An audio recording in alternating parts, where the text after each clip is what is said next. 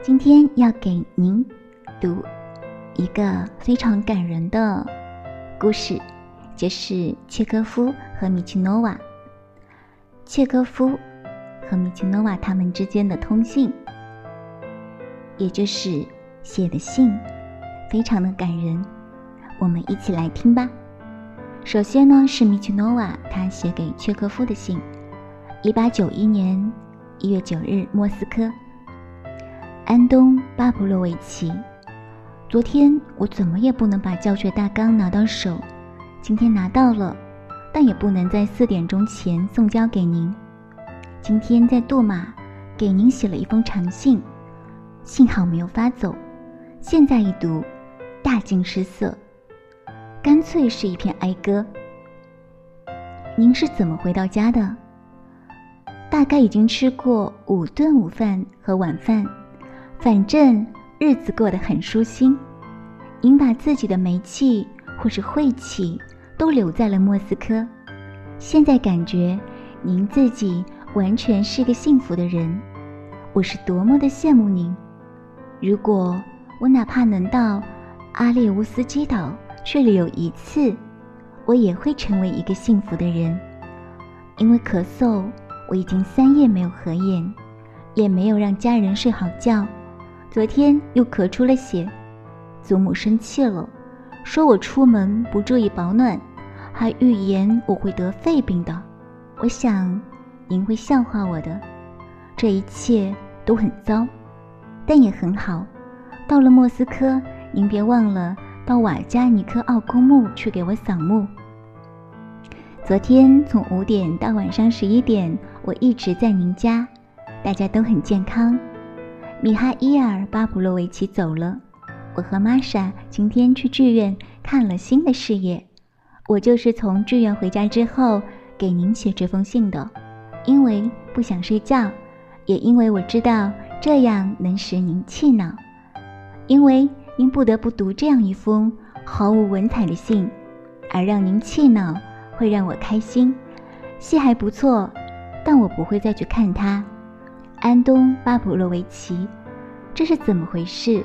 为什么一清早我会写出如此灰暗的信？而我现在觉得我写的全是胡言乱语。好了，我已经让您讨厌了，请原谅。但既然想了写信，也写了，就不能把它扔了。当然，我不会期望您的回信，因为我不过是个杜马的抄写员。而您是著名作家契诃夫，但我还是要祝您健康。还请您别忘了，利米奇诺瓦。契诃夫致米奇诺瓦。一八九一年一月十一日，彼得堡。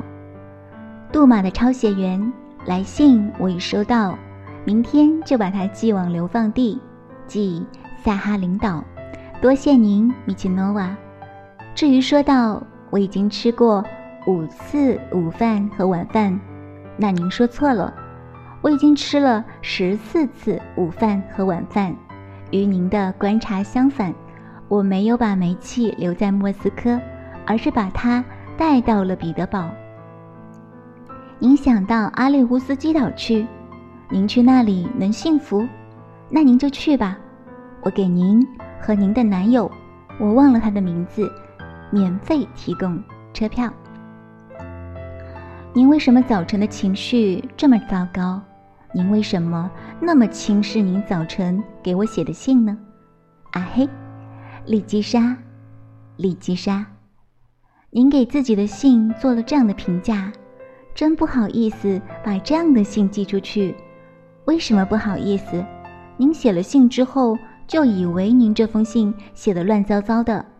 不必苛求自己，我向您保证，您的信写得非常得体，不卑不亢，一看就是一个来自上流社会的人写的。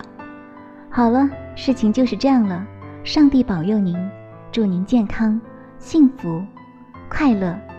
但在上流社会活得并不开心。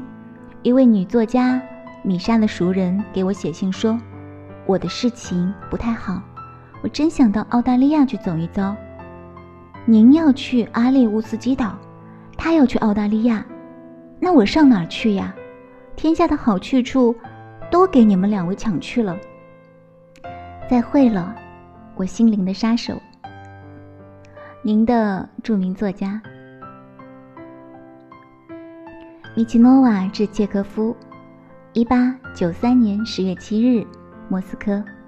您当然不知道，也不可能知道，什么叫非常想得到，但又得不到。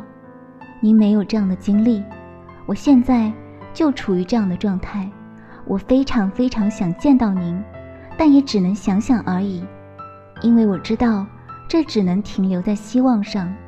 可能我这样说很愚蠢，甚至是不体面，但您明白这个，所以您也不必因此指责我。您知道吗？我想知道您什么时候到我这里来，什么时候来，或是不来。怎么都可以，我只是想知道。要知道，我见到您的机会也就只剩三四个月了。这之后，可能再也没有机会见面了。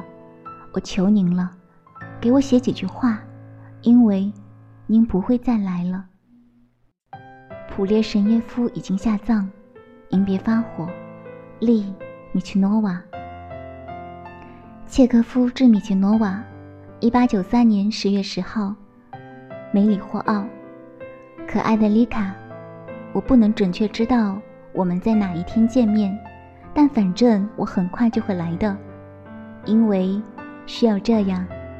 丽卡，您为什么这么悲观？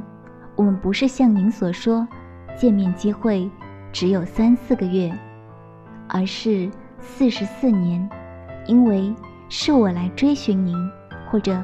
说的更简单，我不放您走，只要您不驱赶我，我们就能见面。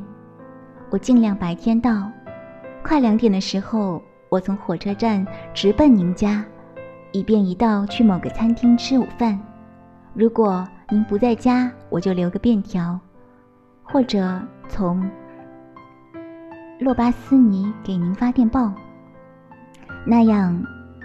您假设没有非上不可的课，就在家等我，等到五点钟，这样能考虑我们可以一起吃饭和一起度过整个晚上。在电报上只需一个字：走，再见。我们的醋栗熟了。您整个的安，契科夫。读完了他们的信之后，是不是感觉被治愈到了呢？我真的觉得他们的信好甜蜜。如果是我收到这样的信，一定会一边读一边笑的。真心觉得很羡慕，也很感人，所以把它分享给您。希望您也会拥有这样的感情。我是柯内莎莎，我们下期再见。